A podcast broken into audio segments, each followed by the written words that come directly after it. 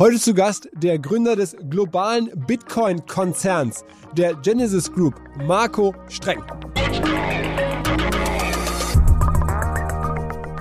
Und das Geschäftsmodell geht ja am Ende so, ähm, dass ihr sagt, okay, wir meinen, also wir generieren Bitcoin, weil sie einfach wertvoll sind. Wir verkaufen die gar nicht weiter, sondern wir sammeln erstmal diesen Wert ein und aktuell, ne, so in Dollar gesprochen, ich glaube, Bitcoin liegt aktuell so 41.000 Dollar. Das heißt, wenn ihr einen ja. neuen produziert habt, am Ende ist das Modell, man muss für unter 41.000 Dollar derzeit irgendwie einen Bitcoin generieren, dann macht man de facto Profit aktuell. Ja, das ist richtig, genau, ja. Und was, was, was kostet es aktuell bei euch? Was, was, was, was habt ihr für Produktionskosten? Ähm, ja, also wir sind äh, deutlich unter ähm, momentan 10.000 Dollar äh, pro Bitcoin. Let's go! go, go! Herzlich willkommen beim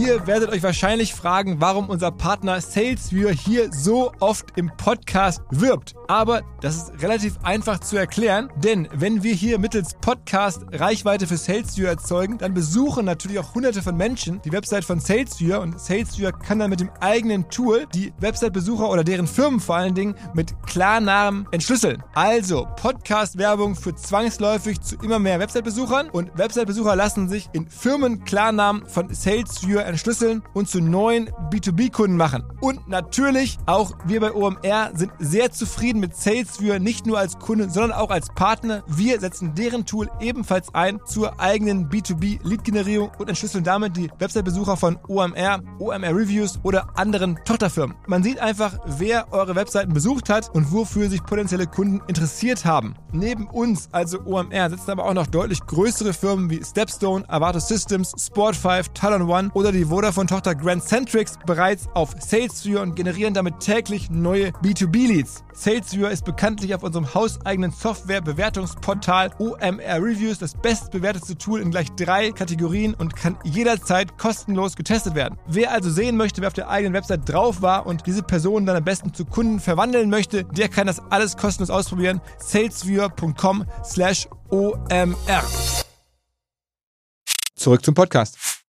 Was jetzt gleich hier passiert, ist wirklich mehr als unglaublich. Hier im Podcast waren im letzten Jahr schon viele Geschichten dabei, die ziemlich verrückt waren, ziemlich unglaublich. Jetzt kommt eine aus der Deluxe-Kategorie. Und ich würde mir wünschen, es hören Hunderttausende von Menschen zu, weil die Geschichte ist einmalig in der deutschen Wirtschaftshistorie. Wahrscheinlich. Ich greife mal in die höchste Schublade, aber in dem Falle wirklich zu Recht. Der Markus Streng hat mal angefangen vor einigen Jahren aus Spaß in seinem Studentenwohnheimszimmer in München Bitcoin zu meinen, einfach aus technischem Interesse, wie er mir erzählt hat. Und daraus ist dann ein Business geworden, wo er in Privatjets Mining-Equipment rund um die Welt fliegen lässt, um Energiekosten zu sparen, um Bitcoins zu meinen. Er hat mir erklärt, was es kostet, einen Bitcoin zu meinen und was man aktuell logischerweise mit einem Bitcoin verdienen kann, kann man ja überall sehen. Also der Preis ist ja offensichtlich bekannt. Aber wie er es geschafft hat, daraus eine Firma zu bauen, die zu den erfolgreichsten Mining-Firmen der Welt gehört, was es bedeutet hat, dass auf einmal die Chinesen nicht mehr meinen dürfen. Natürlich auch die ganzen Implikationen, die Frage nach Ökologie, alles fließt da rein. Am Ende haben die smartesten Krypto-Investoren der Welt bei ihm investiert, also die Coinbase-Gründer, die Coinbase-Investoren und so weiter. Ein Typ aus München, der in dieser Welt eine ganz große Rolle spielt, der bislang viel zu wenig beachtet wurde. Hier ist er. Und übrigens, dieser Podcast wäre nicht möglich gewesen ohne die Vermittlung von Manuel Stotz. Wer sich jetzt fragt, wer ist Manuel Stotz? Der hat die Folge offensichtlich verpasst. Vor einigen Monaten war der Money, wie er heißt, selber hier im Podcast zu Gast. Ebenfalls eine extrem unglaubliche Geschichte. Selber auch Investor in die Genesis Group, also Unternehmen vom Marco, also darüber kennen die beiden sich, aber der äh, Manny macht auch einige andere verrückte Investmentideen, ist einer der größten Investoren, ist damals im Podcast rausgekommen in Bangladesch, dem glaube ich drei Prozent des Kapitalmarkts in Bangladesch, also aller kapitalmarktnotierten Firmen dort. Ziemlich verrückt, wer noch nicht genug hat, jetzt hier nach der Folge, geht direkt rüber in die Manuel Stotz Folge von vor einigen Monaten. Jetzt aber rein ins Gespräch mit Marco Streng einer der deutschen Macher, der in der ähm, Bitcoin-Weltelite unterwegs ist, der ist jetzt hier im Podcast. Herzlich willkommen, Marco Streng. Ja, hallo. Ist das, ist das irgendwie eine faire Be Beschreibung? Man muss man schon fast sagen, oder? Ich meine, Bitcoin-Weltelite, ähm, was du da machst, ist äh, auf jeden Fall äh, globale Spitzenklasse, oder? naja, wir sind seit ähm, 2011 äh, effektiv ähm, dabei im Markt und äh, wir versuchen natürlich hier schon vorne mitzuspielen und äh, denke, da sind wir auf dem, äh, auch auf einem guten Weg. Aber natürlich, ähm, es ist ein sehr, sehr spannender Markt und ähm, das ähm, ist auf jeden Fall ein, äh, was, wo man ständig auch unterwegs ist und, und ständig ähm, ähm, kämpfen muss, um auch wirklich da vorne dabei zu sein. Hm. Ähm, man muss so ein bisschen vielleicht mal ausholen. Du bist jetzt Anfang 30, ähm, bist jetzt seit irgendwie zehn Jahren dabei. Das heißt, du hast ganz früh angefangen. Ähm, wie gerät ein, ich glaube, aus Bayern kommst du ursprünglich, ne? Ähm, ja. Ein bayerischer Junge, ähm, der eigentlich auch, glaube ich, ganz normal Mathematik studiert hat. Was heißt ganz normal, ne? Schon Mathematik, aber trotzdem ähm, auf einmal in, in, in so ein Thema rein. Ja, naja, also ähm, es war schon äh, damals, als ich es zum ersten Mal gehört habe, äh, um 2011 herum, war es schon was, was mich sehr interessiert hat, weil es war, ich, wie soll man sagen, Bitcoin lebt davon, dass es wirklich auch eine, eine Einzigartigkeit und, und ähm, einen sehr transparenten Charakter hat und wirklich, es ist eine, eine wie soll ich sagen, ein, ein monetäres System, was wirklich out of the box ist. Also es wirklich überdenkt nochmal das komplette Finanzsystem und ähm, kommt wirklich aus, aus dem System heraus. Und das ist natürlich sehr spannend, weil man hat ähm, im Bitcoin erstmal die, diese, diese Komponente, dass es für jeden zugänglich ist. Ähm, äh, und noch viel wichtiger, dass es wirklich so ein Open Source Monetary System ähm, effektiv ist. Und ähm, und das zusammen mit der Blockchain-Technologie, ja, wo, wo, natürlich, was die zugrunde liegende Technologie von Bitcoin ist, ähm, macht es sehr spannend. Man kann jede Transaktion verfolgen in der Blockchain. Alles ist völlig transparent.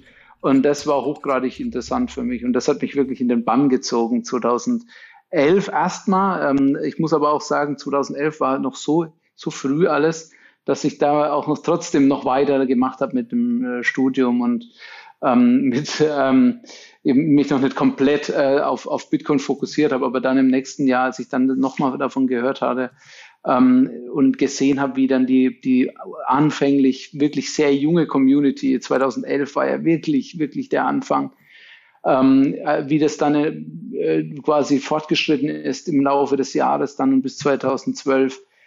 Das war schon echt äh, faszinierend zu sehen und dass da wirklich die ersten Ideen, die da ähm, quasi am Anfang war ja wirklich alles noch Ideologie und, und viele Ideen, aber dies, dies, diese, diese Ideen haben sich dann wirklich verwirklicht und in welchem rasanten Tempo das Ganze geschehen ist, das war wirklich, das hat mich komplett in den Bann äh, gerissen. Und du hast es selber gemeint, ja, ne? seitdem. In deinem, in deinem Hotel, also, oder deinem äh, Studentenwohnheimzimmer in München ähm, hast du dann angefangen, sozusagen Bitcoin zu meinen. Die Geschichte gibt's. Ja, absolut.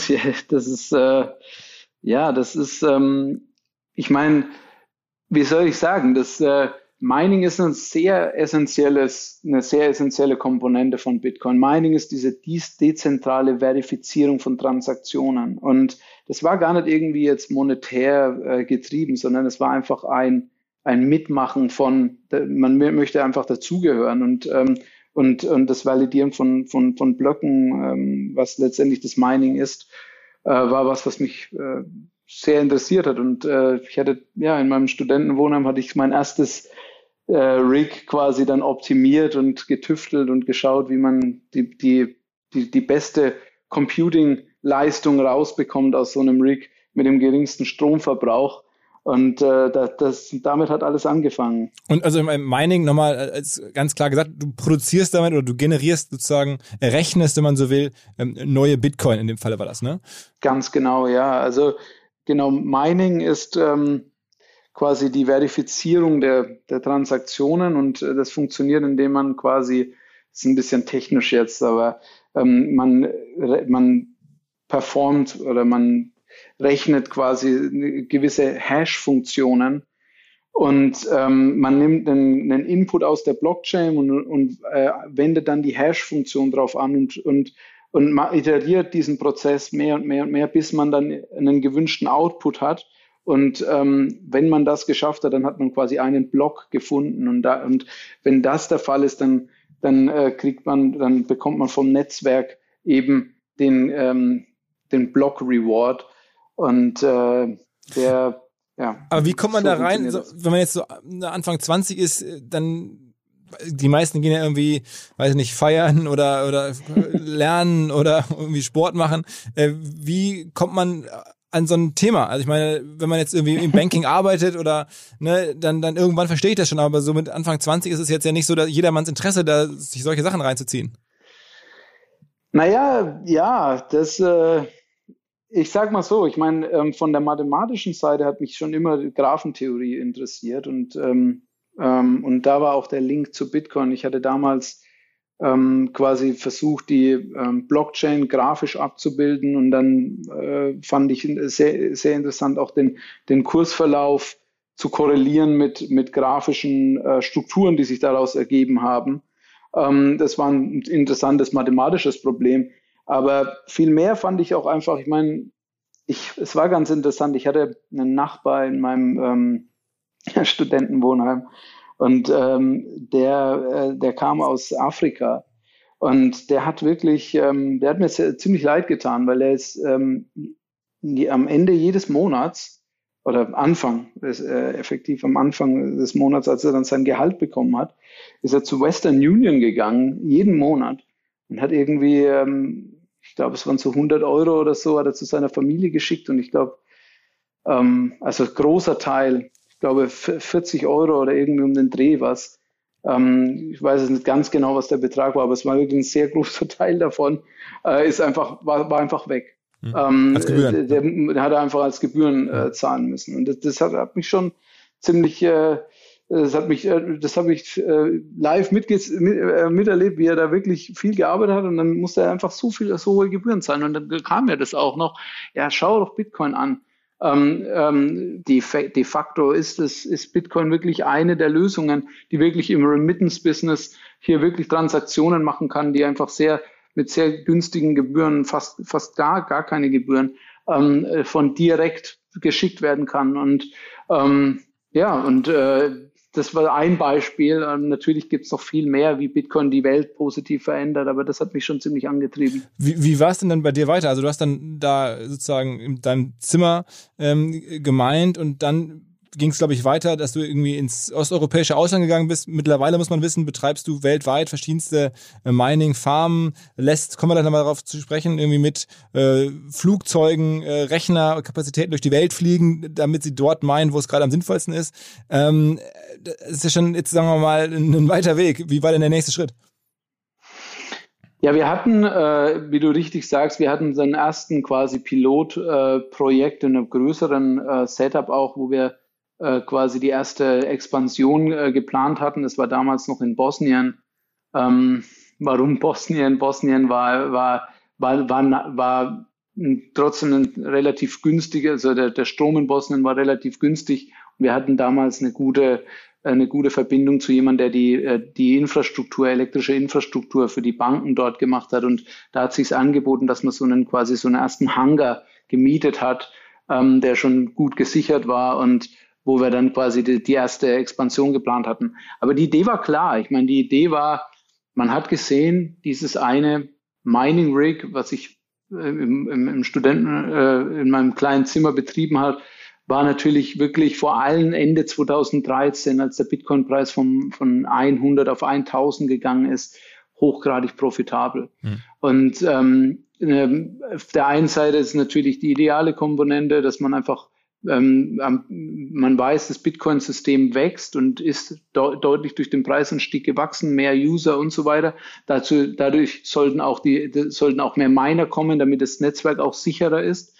Das ist die eine Komponente und die andere Komponente ist natürlich, ja, es ist, hat natürlich auch einen sehr monetären Charakter und ich hatte damals dann meinen äh, Mitgründer angerufen und hatte gesagt, hier, ja, hier haben wir wir müssen hier schnell handeln. Das ist wirklich eine sehr ökonomische Angelegenheit. Wir müssen hier jetzt einfach dieses Rig nehmen und, und Tausende von oder Hunderte von und Tausende von von äh, ähm, Kopien quasi machen und das duplizieren und einfach einen sowas einen Large Scale Datencenter äh, aufbauen, um das Ganze skalieren. Und ähm, das hatten wir gemacht. Ja. Und, äh, ihr habt da vor Ort, ja. kann man nachlesen, in, in Bosnien allen erzählt, ihr würdet eine Wäscherei betreiben, damit keiner auf den Gedanken kommt. Ja, ich meine, das war eine heikle Angelegenheit. Ja. Also ich meine, der, der, der Wert von dem Datencenter war natürlich äh, sehr hoch durch den äh, ansteigenden, äh, ansteigenden Bitcoin-Preis. Und ähm, es war sogar so, dass die ganzen äh, Bauteile von den Computern, ähm, die wir da in Massen bestellt haben, die waren auch absolut, der, der Markt war teilweise leer gefegt. Äh, komplett ähm, global. Ähm, es war wie so ein, ein Goldrausch. Und ähm, äh, wir mussten auf der einen Seite natürlich auch dem, dem, dem äh, Vertreiber der Hardware irgendwie erklären, was wir hier machen, ähm, ohne zu viel auch natürlich zu, zu verraten. Und dann auf der anderen Seite, was noch viel wichtiger war, die, ähm, was sagen wir den Bewohnern dort? Weil ähm, das ist ein sehr, wir waren in einem, in einem Ort, der natürlich auch jetzt wirklich, ich meine, Bosnien ist jetzt ein etwas ärmeres Land und plötzlich hat man da so einen Datensender, was wirklich sehr viel Wert generiert, äh, stehen. Und äh, da, da muss man aufpassen, natürlich, wie, was man sagt, weil es war auch, ich meine, diese äh, An Anlage, dieser Hangar, der hat, hat gedampft äh, ohne Ende, weil im Winter war es kalt und, und drin waren die heißen äh, Rechner, äh, Rechner am Laufen. Und äh, ich, ja, das ist, äh, wir haben wirklich lange überlegt, was man sagen soll. Ich glaube, wir hatten dann irgendwann gesagt, dass es eine, eine Wäscherei oder, oder so ist. Aber das ist natürlich auch äh, nicht so einfach. Ne? Und wie viele Bitcoins habt ihr damals in Bosnien dann so gemeint, Größenordnung? Also waren das dann schon Tausende oder Hunderte oder?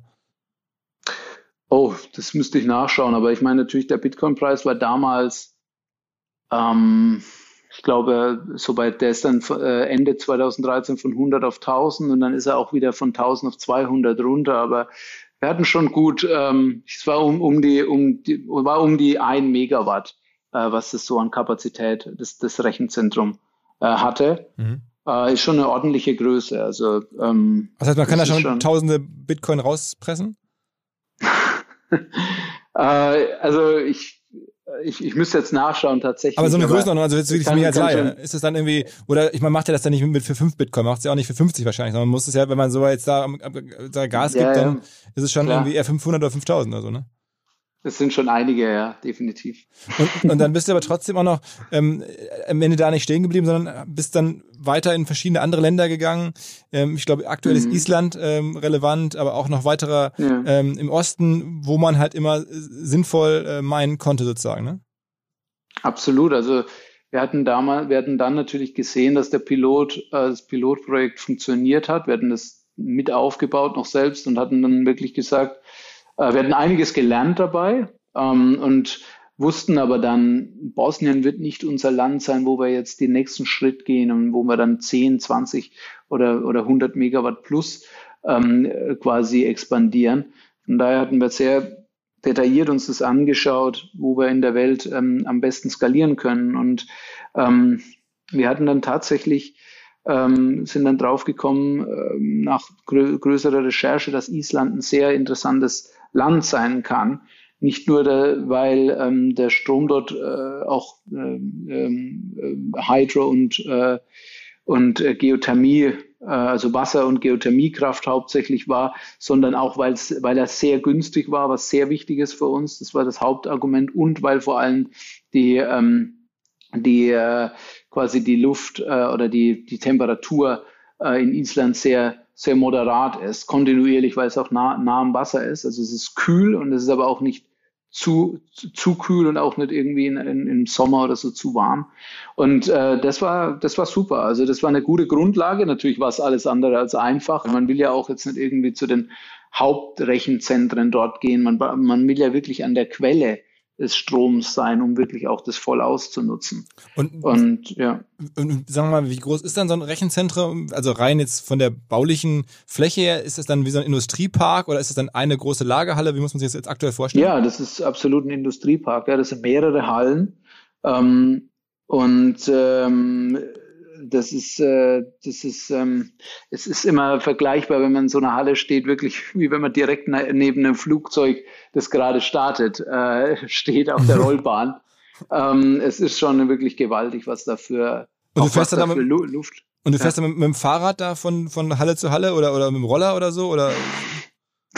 Äh, naja, ähm, wir nehmen schon ein Auto. Äh, es ist auch so, dass es natürlich in Island extrem ähm, die, die, die Temperaturen oder beziehungsweise auch der, es ist äh, meistens sehr windig auch und dann stürmt es auch oft und so weiter. Also das ist äh, was, wo wir, also die Anlage in, in Island ist besonders, ähm, wie soll ich sagen, ähm, die haben wir dort damals an nahe einem äh, ehemaligen äh, Militärstützpunkt äh, von den Amerikanern äh, quasi ähm, gebaut.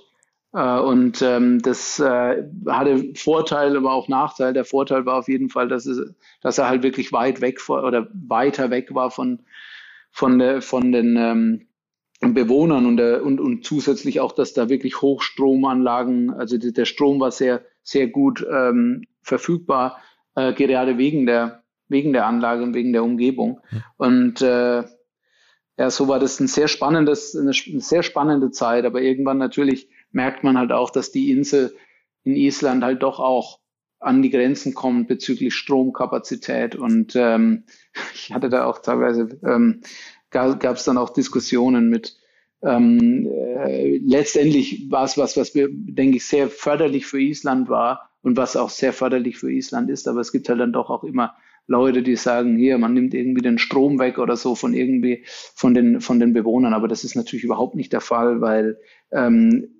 äh, man kriegt natürlich nur so viel Strom, wie verfügbar ist. Und ähm, aber da kommt man halt auch äh, in gewisse Weise dann auch an Grenzen. Und wo sind aktuell eure größten ähm, Einrichtungen? Die größten ähm, Datencenter, die wir momentan bauen, sind in den USA.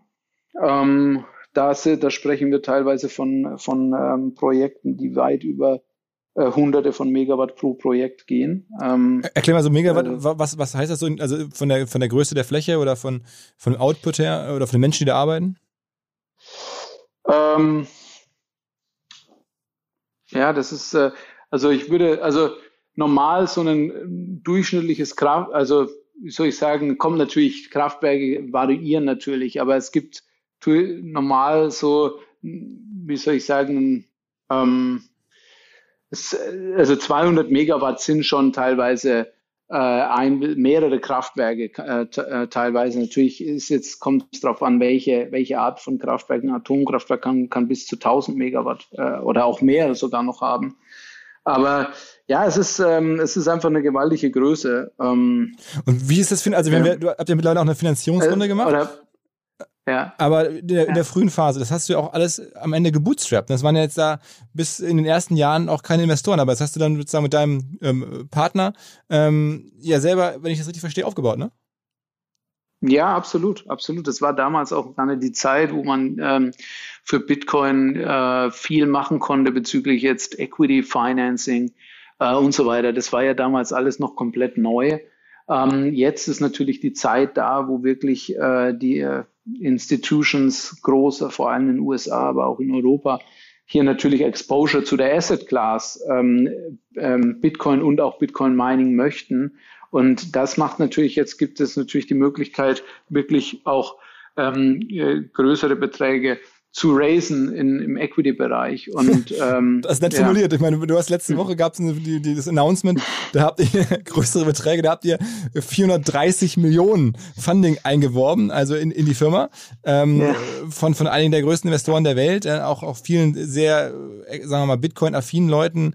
Ähm, mhm. Ich glaube, Coinbase-Founder äh, mit dabei und so. Und wenn man das so hört, dann ist das ja ein Unicorn. Ne? Also ich meine, wenn ihr so viel jetzt Geld reinholt, dann wird die Firma ja in 100 Prozent ähm, sicherlich jetzt ähm, ein paar Milliarden oder, oder sicherlich über eine Milliarde wert sein. Ähm, mhm. Also das ist jetzt schon eine Dimension, ähm, wo du angekommen bist, wo man sagt, okay, äh, ein Unicorn.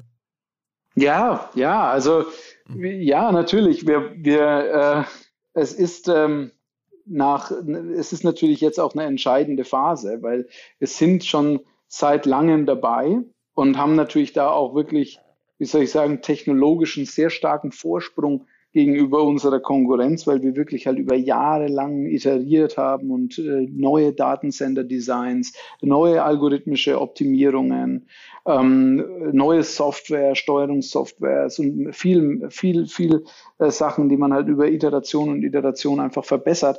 Aber natürlich ist es trotzdem letztendlich ein, ähm, ein sehr kapitalintensives Geschäft und ähm, und jetzt, wo die Institutions, äh, die institutionellen Investoren hier bereit sind für die Asset-Klasse, ist es natürlich auch wichtig, dass wir nicht nur jetzt den technologischen Vorsprung haben, sondern halt auch wirklich den Kapital, äh, das nötige Kapital, um hier an der Spitze dran zu bleiben.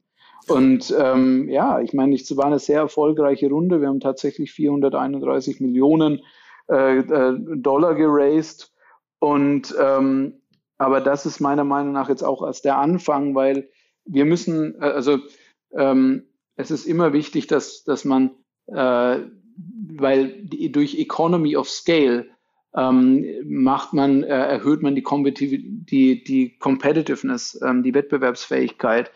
Ähm, indem man die Skal Skalierungseffekte ausnutzt. Und dementsprechend ist es wichtig, dass man hier wirklich äh, in, in, in größeren Dimensionen denkt. Und ja, und die Investoren, die vertrauen uns, die haben uns hier, das war ein sehr starkes Resultat, ähm, die haben uns hier gezeigt, dass, dass wir hier die Firma sind, die die Chance hat, hier wirklich das Rennen ähm, auf lange Frist auch die Nummer eins zu bleiben. Und das ist natürlich äh, schön zu sehen für uns und wir werden natürlich unser, unser Bestes tun hier, um, äh, um hier vorne dabei zu bleiben und, und vor, vor der Konkurrenz immer zu sein. Und das Geschäftsmodell geht ja am Ende so, ähm, dass ihr sagt, okay, wir meinen, also wir generieren Bitcoin, weil sie einfach wertvoll sind. Wir verkaufen die gar nicht weiter, sondern wir sammeln erstmal diesen Wert ein und aktuell, ne, so in Dollar gesprochen, ich glaube, Bitcoin liegt aktuell so 41.000 Dollar. Das heißt, wenn ihr einen ja. neuen produziert habt, am Ende ist das Modell, man muss für unter 41.000 Dollar derzeit irgendwie einen Bitcoin generieren, dann macht man de facto Profit aktuell.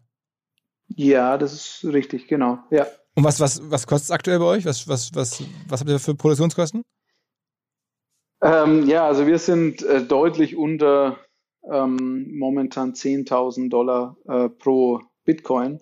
Und das macht es natürlich sehr attraktiv ähm, im momentanen Marktumfeld. Und ähm, ja, das ist, gibt uns natürlich eine sehr große Marge und, ähm, und mit den Profiten kann man natürlich noch viel mehr dann auch äh, schneller wachsen. Und ist es dann so, dass, dass ihr jetzt irgendwie, sagen wir mal, ein Bitcoin am Tag macht oder kannst du da so eine Größenordnung sagen? Sind es dann irgendwie ein Bitcoin äh, oder, oder, oder 100 am Tag? Also wie viel kann man da produzieren? Ja, wir machen momentan so äh, um den Dreh ähm, grob ein Bitcoin pro Stunde. Ja? Also so ähm, äh, nicht schlecht, nicht schlecht, okay. Und wie lange geht das weiter? Ich meine, die Bitcoins sind ja irgendwie limitiert. Es kann ja, glaube ich, nur ähm, äh, 21 Millionen, glaube ich, ne? Ähm, genau. geben und dann ist es vorbei. Also der, wann wird der letzte gemeint? Man weiß es nicht immer in der Zukunft, weit weg, ähm, aber es wird immer schwieriger mit jedem neuen. Ne? Das heißt, die Margen werden dann wahrscheinlich auch mit jedem neuen Bitcoin schlech schlechter. Ähm, ja, also das, es sind wie du richtig sagst, 21 Millionen sind die, ist die, ist die, ähm, ähm, die Gesamtzahl von Bitcoins, die es äh, quasi, die, die geschürft äh, werden und die es geben wird. Und, ähm, und jetzt, äh, ja, die, die restlichen Bitcoins, die werden eben aufgeteilt unter den Minern, die, ähm, die äh, hier proportional eben an ihr, gemäß ihrer Hashrate und ihrer Rechenleistung äh, operieren. Und ähm, es gibt jede, äh, jedes vierte Jahr gibt es ähm, quasi ein Event, das nennt sich das Halving. Und da geht quasi der Block Reward, also das, was ich vorhin auch erwähnt hatte, dieser Reward für einen Miner, wenn er einen Block findet und wenn er gewisse Transaktionen verifiziert, der wird dann halbiert. Mhm. Und momentan gibt es um die 900 Bitcoins, die äh, ähm, als Block Reward ausgeschüttet werden an Minern pro Tag. Und na, äh, nach dem nächsten Halving, so ungefähr in drei Jahren passieren wird, äh, wird's dann, äh, sind wir dann bei, ähm, ja, Moment, eine Sekunde, äh, nee, in zwei Jahren, ähm, äh, in, äh, äh, sorry, nein, in, in drei Jahren, ähm, genau in drei Jahren, was, das, äh, was in drei Jahren passieren wird, da wird dann der, der Block Reward halbiert und man wird dann eben bei 450 Bitcoins pro Tag Block Reward sein. Ähm, und so geht es weiter dann. Ja, 450, dann in vier Jahren 225 und aber, so weiter und so weiter. Aber am Ende ist es eine geile Firma, weil ihr habt ja noch nicht mal Kunden. Also Kunden gibt es gar nicht. Irgendwie, äh, es, geht dann darum zu produzieren und dann irgendwie das Asset abzuverkaufen, äh, sozusagen über die Märkte, aber ähm, so klassisch Kunden oder das, was man so kennt, habt ihr eigentlich gar nicht. Korrekt, ja, ja. Wir haben, äh, es ist, es ist sehr, sehr ähnlich wie, wie, wie eine wie soll man sagen, eine Goldfirma, die, die Gold äh, schürft in Goldminen, mhm. ähm, wo man, wo quasi Gold ausgegraben wird und, ähm, und dann ähm, äh, an den Markt verkauft wird. Ähm, so ist es bei uns. Also wir, wir produzieren Bitcoin und ähm, sind natürlich sehr bullish an Bitcoin und halten natürlich auch so viel wie möglich und, äh, und verkaufen, können aber dann auch in den Markt verkaufen, um, um das, äh, um unsere Kosten zum Beispiel zu decken und so weiter. Wie, wie viele Firmen in der Größenordnung gibt es denn weltweit, die sowas machen wie ihr jetzt auch mit, sagen wir mal, dem Output und so? Also ich würde sagen, so in der Größenordnung sind wir jetzt schon gut vorne. Da, äh, also mit der, unser Abstand zu den zweiten und, und dritten, der ist schon sehr, sehr signifikant. Mhm. Ähm, dadurch, dass wir jetzt halt auch nochmal so viel Geld geraced haben. Und, ähm, und auch weil wir natürlich auch so profitabel sind. Also das kommt ja auch noch dazu. Ich meine, der Bitcoin-Preis ist ja auch nochmal von 10.000, also äh, Anfang letzten Jahr, äh, Ende letzten Jahres äh, verglichen zu jetzt, da war ja, ist ja auch ein Faktor 5, ähm, wo der Bitcoin-Preis nochmal angestiegen ist. Also ich glaube, wir waren so zwischen 6.000 und 10.000 zu Ende letzten Jahres. Und jetzt sind wir so immer so zwischen 40.000 und 50.000. Ähm, und, ähm, und das hat natürlich die Profitabilität auch nochmal unglaublich erhöht. Und das muss natürlich genutzt werden, um schneller auch wieder zu skalieren und, die, um, um quasi dann ähm, die, die, die, die Größe zu erweitern, um Skaleneffekte zu erzeugen und so weiter. Aber ähm, ich denke, so der nächste Peer würde, würde ich sagen, ist so, so um, um, ja, ich denke mal so halb so groß, würde ich sagen. Und dann, und dann gibt's ein, äh, in der Kategorie gibt's ein paar ähm, global, äh, aber dann wird's auch relativ schnell viel deutlich kleiner und dann geht's schon in den, wie soll ich sagen, in den Hobbybereich über, wo dann teilweise Leute sagen, hey, ich habe hier ein paar Shelves, in meiner Garage und mache hier ein, bisschen äh, Mining.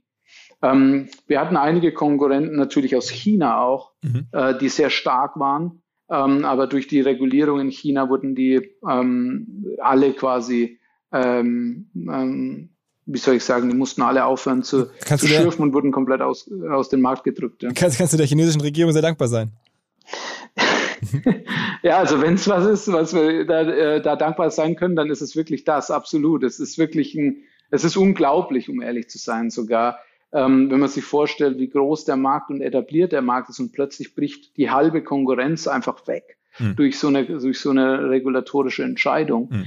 Natürlich würde ich jetzt nicht sagen, dass sie komplett weg ist, sondern die versuchen natürlich ihre Datencenter dann international aufzubauen, aber das ist natürlich nicht ihr, ihr Feld. Mhm. Die fangen da ja natürlich quasi wie nochmal von vorne an, um hier jetzt irgendwie günstigen Strom auch zu finden und die können vielleicht ein bisschen auch an Technologie mitnehmen, aber das verschafft uns natürlich nochmal eine unglaublich starke Position. Also das hat auch dadurch, dass die dass die Konkurrenz quasi ausgeschieden ist, hatten wir unseren Marktshare natürlich auch nochmal deutlich stärker erhöht.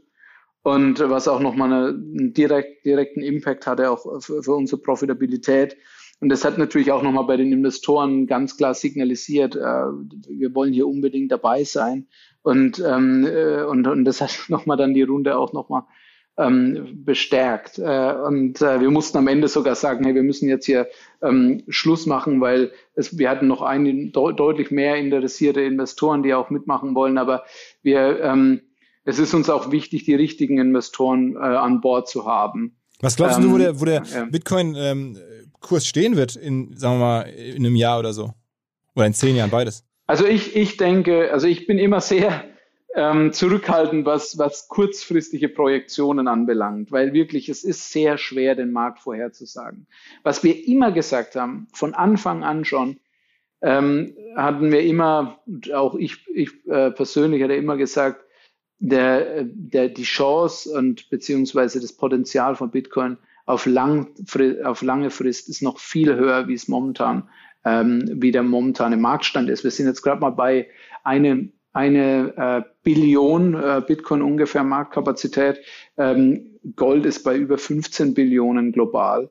Ähm, und ich sage das auch heute noch. Also ich hatte das damals gesagt, als der Bitcoin-Markt äh, deutlich kleiner war, vielleicht sogar noch bei, bei einer Milliarde, ähm, äh, hatte ich hatten wir das gesagt. Aber ich bin auch jetzt noch der festen Überzeugung, dass es, dass das Potenzial genauso, also noch immer sehr hoch äh, ist, ähm, weil eben da noch lang keine Saturierung äh, hier ähm, zu sehen ist. Ganz im Gegenteil. Also die institutionellen ähm, äh, Investoren gehen jetzt in den Space sehr verstärkt nochmal rein. Ähm, die ersten, Fonds, also die Fonds werden mehr und mehr approved.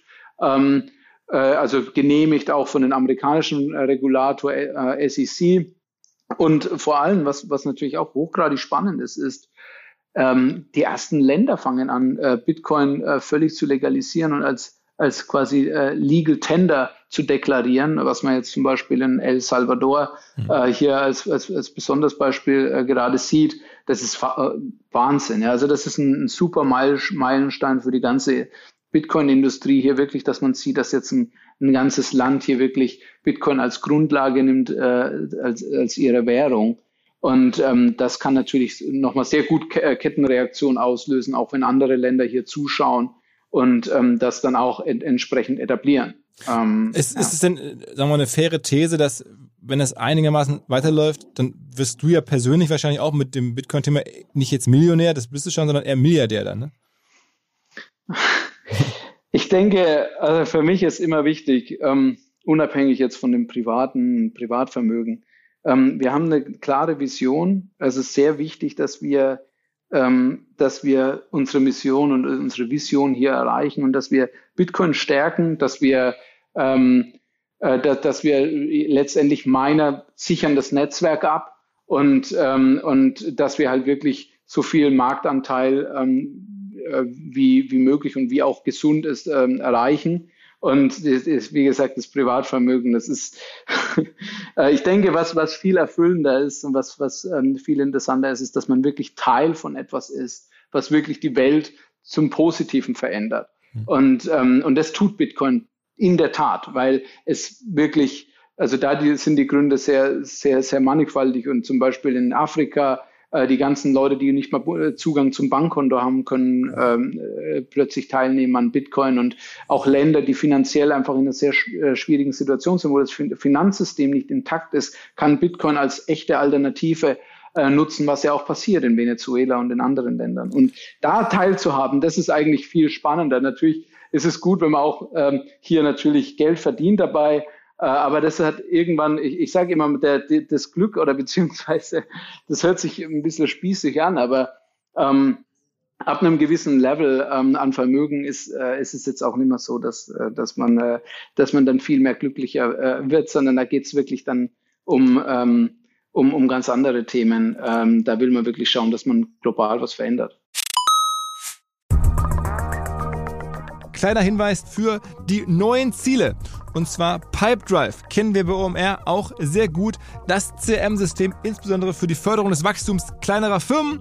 Pipedrive ermöglicht es ganz einfach, den Überblick zu behalten über Vertriebsaktivitäten, Gespräche, Abschlüsse. Man verpasst keine Nachfassaktion. Pipedrive ist vor allen Dingen einfach zu bedienen, vollständig anpassbar auf die jeweilige Firma, auf die jeweiligen Teams und erstellt sehr hübsche visuelle Berichte. Darüber hinaus gibt es zahlreiche smarte Automatisierungen.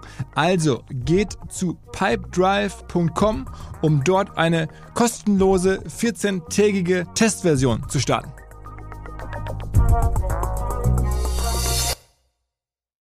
Zurück zum Podcast. Machten Sie das ökologische Thema Sorgen? Also ich meine, das ist schon ein bisschen erzählt, ihr habt jetzt, Sie geht in Länder, wo Großteil der Energie ähm, sozusagen ökologisch äh, sozusagen produziert wird. Ähm, aber das ist ja trotzdem rund um Bitcoin immer ein großes Thema generell. Ja, ähm, das ist ein, ein, ein, wichtiges Thema, absolut, äh, was auch sehr, ähm, sehr viel diskutiert wird global. Das ist auch ein Thema, was wir, was sehr ernst für uns ist, ähm, äh, auch als Firma. Und ähm, ich sag mal so, also was, was ein wirklich zentraler Punkt ist, der, der wirklich wichtig auch zu verstehen ist und wo wir viel ähm, versuchen, auch die quasi diese, diese Message klar und deutlich auch den ähm, zugänglich zu machen, ist zu verstehen, dass eigentlich Bitcoin wirklich ähm, positiv ähm, quasi der, der Industrie der, der erneuerbaren Energien ähm, ähm, positiv beiträgt. Und das sieht man, indem man äh, versteht, dass äh, erneuerbare Energien mit die günstigsten äh, Quellen von, von Strom ähm, äh, sind und dass Miner, also die Schürfer, Schürfing, äh, die, die, die Mining-Firmen wie wir, die haben eine na natürliche Konvergenz ähm, zu, um, um wirklich nah, möglichst nah an den Energiequellen zu sein, weil man möchte ja wirklich vermeiden, man möchte ähm, Kosten äh, vermeiden, die dann einfach, die, die aufkommen, wenn man den Strom über weite Distanzen transportiert. Das heißt, ähm, am besten ist man direkt neben einem Kraftwerk. Mhm. Und und das macht ist eigentlich eine sehr wichtige äh, ähm, wichtige äh, Basis, weil das bedeutet wirklich, dass die Miner eben, äh, weil Mining, Miner müssen nicht irgendwie nah an der Zivilisation, irgendwie nah in, in Städten oder so sein. Sie können letztendlich wirklich überall sein in der Welt. Hauptsache es gibt einen Internetanschluss und, äh, und, und eben Strom. Und, und wenn man unsere Mining-Anlagen auch in Island anschaut oder auch äh, woanders, die sind teilweise wirklich sehr abgeschieden. Und das macht eben das möglich, dass man, und, da, und dadurch hat man eben diese Freiheit und sucht sich dann Orte wirklich direkt neben den Kraftwerken. Aber Kraftwerk heißt dann, die, heißt dann irgendwie ja. äh, Ökostrom oder, ich meine, eigentlich müsste ja. irgendwie neben einem Stausee ja. oder neben einem Korrekt. Windrad oder so sein oder so. Ganz genau, ganz genau. Und das sind meistens eben Kraftwerke und die günstigsten Kraftwerke sind eben die ähm, ähm, neben einem Staudamm ähm, oder äh, nahe einer Geothermiequelle äh, oder bei den, äh, bei, den bei Windfarmen ähm, und auch Solar natürlich. Aber die wirklich, was, was meistens, was man oft sieht, sind wirklich so abgelegene Staudämme oder, oder wirklich Wasserkraftwerke, wo einfach, wo es regnet und dann ist das Wasser ähm, sowieso einfach staut sich auf und dann kann man quasi diese Energie nutzen, um, äh, um zu schürfen. Das ist teilweise und, und ja, und da, und da ist wirklich die Krux, oder da ist wirklich, das ist ein sehr wichtiges Element. In dem Sinne ähm, nutzen Miner eben diese, diese, diese, diese Energiequellen und, ähm, und ja, fördern damit die erneuerbare Industrie, indem sie diese Energiequellen schöpfen. Mhm. Und ja, und, da, und, und das ist die Quintessenz. Und natürlich wir als, als, als Genesis Digital Assets, wir machen zusätzlich natürlich noch andere Sachen. Wir ähm, haben jetzt auch ähm, sehr, äh, also in Schweden sind wir auch bekannt dafür, dass wir äh, im weiten Norden von Schweden haben wir dieses ähm, äh, äh, Greenhouse-Projekt, also dieses, da haben wir quasi ähm, einen, ähm, einen Gewächshaus äh, neben unserer Mining-Anlage und nutzen quasi den, den, äh, den, die, die Hitze ähm, anstatt irgendwie die einfach aus dem äh, quasi aus dem Datencenter rauszublasen, nutzen wir die und äh, äh, und lassen die quasi ähm, in äh, schleusen die quasi in das in das ähm, Gewächshaus und und ja und betreiben das damit und und und äh, versorgen das halt quasi damit dort ähm, lokale Tomaten oder auch Gurken und so weiter angepflanzt werden. Mhm. Wie viele, äh, wie viele, wie viele ähm, Anlagen habt ihr denn weltweit? Also jetzt habe ich irgendwie Island, USA, Schweden. Wie viele habt ihr so weltweit? Ja, wir haben insgesamt schon über 20 gebaut. Wow, und dann fliegst du immer die Welt und suchst nach spannenden Orten, wo man ab, irgendwie im Jenseits oder abseits der, der Zivilisation günstig Strom bekommen kann. das war in der Tat äh, eins meiner wichtigsten Punkte am an, äh, wichtigsten Tätigkeiten am Anfang. Mittlerweile haben wir natürlich da äh, Scouting-Teams, die hier nichts anderes machen, als jeden Tag die Welt abzuscannen nach diesen Möglichkeiten. okay. Äh, aber ja. Ähm, wie viele ja. Leute arbeiten für dich? Also wie viele Leute arbeiten denn bei, bei Genesis Digital Assets? Ja, wir sind jetzt ähm, gerade, wir sind knapp jetzt über 200 ähm, und äh, wachsen natürlich nochmal deutlich stärker, auch jetzt mit der ganzen Expansion und mit dem Kapital, was, was wir Aber ist ja verrückt, 200 Leute und eine Firmenbewertung von ein paar Milliarden, das ist ja, also sieht man selten. ja, also ich sage immer, das ist ein sehr gutes Zeichen für uns. Das bedeutet, dass wir, ähm, dass wir sehr effizient auch ähm, quasi operieren. Kann man so sagen, ja. Und ja, wir nutzen natürlich eben auch diese Software-Innovationen, die wir halt selbst auch äh, haben, um äh, die wir, die wir seit Jahren wirklich äh, entwickeln, nutzen wir, um, um so wenig wie möglich ähm, unnötige äh, Kosten zu, zu erzeugen. Und, und das schaffen wir, da, da, so dass teilweise wirklich ein paar ausgebildete Ingenieure ähm, mit, dem, mit unserer Software dann ganze Farmen monitoren, ohne dass hier jetzt dann wirklich 50 oder, oder hunderte von, von Leuten in einem Datencenter sein muss, was man teilweise sogar in, in, in China gesehen hat. Ja, da hat man dann einfach, da war dann der, das war dann der Brute Force Ansatz sozusagen, indem man einfach gesagt hat, hier, ja, egal, wir brauchen keine Softwareoptimierung, wir nehmen einfach 100 Menschen äh, und die rennen dann die ganze, die laufen dann in den Datenzentren rum und, und klappern dann manuell die, die Maschinen ab, ob sie äh, und und, und, und optimieren die dann manuell. Aber das ist natürlich nichts, was hier ähm, auf lange Zeit wirklich äh, kompetitiv äh, sein kann. Okay, okay. Ähm, es gibt auch so eine Geschichte, dass, dass du mal irgendwie gesagt hast, okay, also Zeit ist ja offensichtlich kritisch in dem Business und Energie halt auch. Und dann mhm. war es irgendwo so, dass man, ich glaube in Israel oder irgendwo äh, besonders günstig meinen konnte. Und dann hast du gedacht, okay, dann müssen wir da jetzt schnell ein paar Anlagen hinbekommen. Dann hast du irgendwie einen, einen, einen Jumbo-Jet äh, gemietet und Anlagen dahin geflogen, damit die da möglichst schnell loslegen können. Ja, ja, äh, das ähm, absolut. Das ist äh, wir hatten, man muss es, um das zu verstehen, ist es wichtig, dass man sieht, dass wirklich jede Minute zählt. Ähm, von dem Moment an, wo die Chips quasi aus der, ähm, aus der Produktion kommen, äh, äh, tickt die Uhr und äh, jede Minute kostet, äh, kostet natürlich Opportunität. Und dementsprechend macht man natürlich dann schon diese Kalkulation und sagt, sagt sich, ja, was macht man? Ähm, äh, wie kriegt man jetzt, spart man, kann man sich hier noch, selbst wenn, es nur Stunden sind, was man sich spart, da es um, um so viel Geld geht, ähm, kommen dann ein äh, diese Ideen. Und das war, wir hatten das damals gemacht und wir machen das heute auch ähm, natürlich noch äh, sehr oft, dass wir halt wirklich schauen, dass wir so schnell wie möglich diese Miner dann äh, per Flugzeug äh, unmittelbar ähm, an, den, an den entsprechenden Ort äh, äh, bekommen. Ja? Und äh, Aber wenn das, wenn das, wenn also das wir, wir, hatten da, wir, wir hatten da wirklich ähm, wahnsinnig, also wir hatten da auch teilweise, wir hatten dann teilweise es auch wirklich sehr schnell ähm, hingekriegt, aber dann äh, sieht man auch trotzdem noch, wir hatten auch viele äh, Lernerfahrungen dadurch. Wir hatten, ich kann mich erinnern an, an eine Sache, wo dann in Island quasi die, die Fracht ankam an einem Freitagnachmittag und dann sagt der, der Zollbeamte zu uns, ja, er geht jetzt, äh, er, er will jetzt Wochenende machen. Und, und dann denkst du dir auch, wow, jetzt hast du, jetzt haben wir wirklich Stunden, äh, jede Stunde haben wir, haben wir gespart hier und alles versucht äh, und, und alles gemacht. Und dann kommt der, kommt quasi hier jemand, der sagt, äh, äh, jetzt verlieren wir quasi ganz zwei, zweieinhalb komplette Tage übers Wochenende, bis er dann am Montag wieder zurück ist. Und ähm, das ist natürlich Wahnsinn. Wir hatten es dann tatsächlich geschafft, das Ganze noch zu fixen und dass, dass die Hardware dann nicht ähm, noch länger da, dort, dort sein musste. Aber ähm, solche Sachen erlebt man natürlich und das ist natürlich sehr nerven. Ähm, äh, da ist ein gewisser Nervenkitzel dabei und man muss ständig immer auf der Hut sein ähm, bei so einem zeitintensiven Business. Wie, wie, wie trifft euch denn das Thema ähm, Chip-Knappheit, also Microchips? Die, ne, hört man jetzt überall in der Autoproduktion, werden die auch benötigt und ähm, überall, äh, wo es um, sagen wir mal, Hardware äh, geht im weitesten Sinne. Ähm, und ist ja knapp scheinbar. Ähm, ist das für euch ein Problem? Ähm, das ist in der Tat ein sehr äh, wichtiges Phänomen momentan, dass die ganzen Chips in der Automobilbranche und in anderen äh, extrem knapp sind.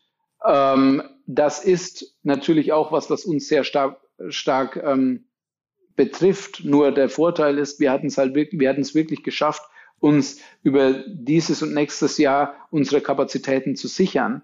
Und, ähm, und das ist natürlich auch ein großes ein großer, wie soll ich sagen, äh, ein großer Sieg für uns in gewisser Weise, dass wir das geschafft hatten, weil viele unserer Konkurrenten hatten eben nicht so weit gedacht oder so weit vorausgeplant und ähm, sind halt jetzt in dieser quasi Misere, äh, um äh, hier noch irgendwelche Allokationen zu bekommen, wo sie dann halt wirklich gegen die ganzen äh, Autohersteller und anderen konkurrieren, gegen Apple, äh, die auch versuchen, so viel Chips wie möglich noch rauszubekommen und Und das heißt, so hatten wir es halt, ja. Du hast die Lager voll, dann hast du, habt ihr irgendwie noch vor Corona ausreichend Chips irgendwie eingekauft oder, oder mhm. irgendwie, aber das heißt, ja. du hast irgendwie auch enge Verbindungen dann zu den großen, wer ist denn das dann? Nvidia oder wie heißen die dann die, die großen, die dann da produzieren?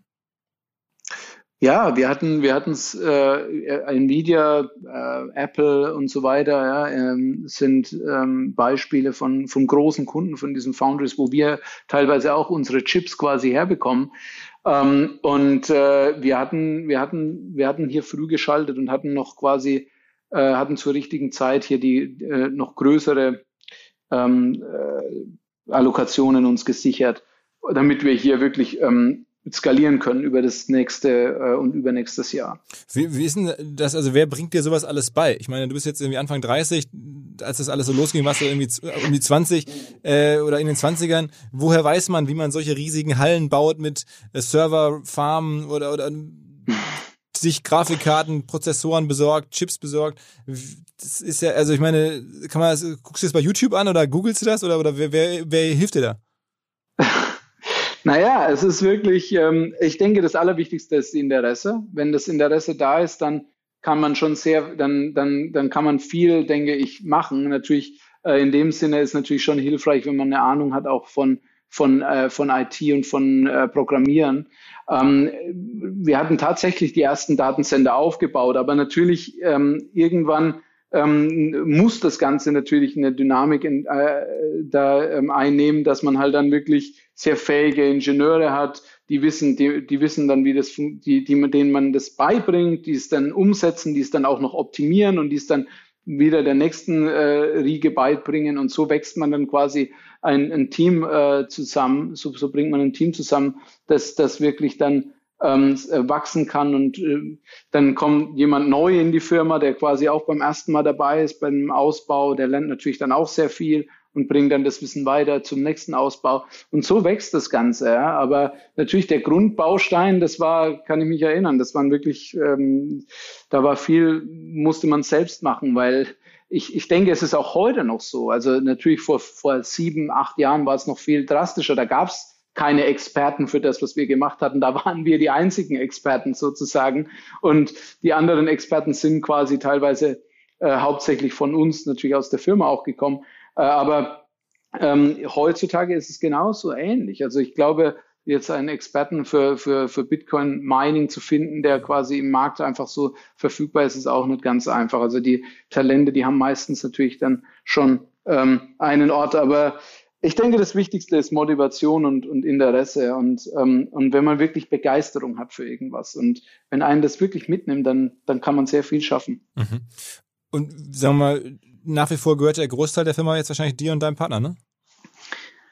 Äh, ja, es ist, äh, uns gehört schon noch ein sehr guter Teil mhm. und, ähm, und das ist auch, äh, ich denke, wir können da sehr froh drum sein, weil es ist natürlich ähm, auch äh, wichtig oder beziehungsweise ähm, wir, es ist natürlich auch, ähm, wie soll ich sagen, ähm, eine, eine sehr, ähm, ja, es ist eine, eine, eine wichtige Angelegenheit, beziehungsweise auch für uns zu schauen, dass wir natürlich, ich denke, wir wissen natürlich sehr wohl, was das Beste der Firma ist. Hm. und wo es, hingeht. Und es ist auch schön zu sehen, dass unsere Investoren das auch sehen. Also da, wir haben hier keine Investoren, die irgendwie die groß ähm, äh, eigenes Interesse haben. Die Investoren, die wir gewählt hatten, waren wirklich Investoren, die äh, gesagt haben, hey, wir backen euch, wir wissen, ihr seid die Besten, wir vertrauen euch.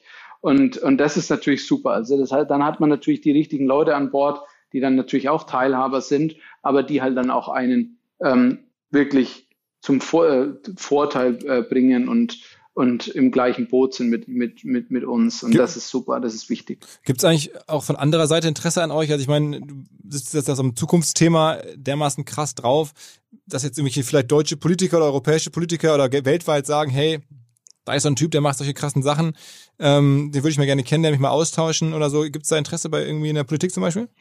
Ja, absolut. Also das hatten wir schon, äh, Austausch mit, mit, mit Politikern hatten wir über die Jahre schon, schon sehr häufig. Ähm, das ist, äh, ich denke, das war, ist auch wichtig, weil ich meine, das Thema Bitcoin ist in aller Munde. Das ist vor allem auch auf dem Level der Zentralbanken momentan sehr relevant und natürlich auch bei den Regulierern.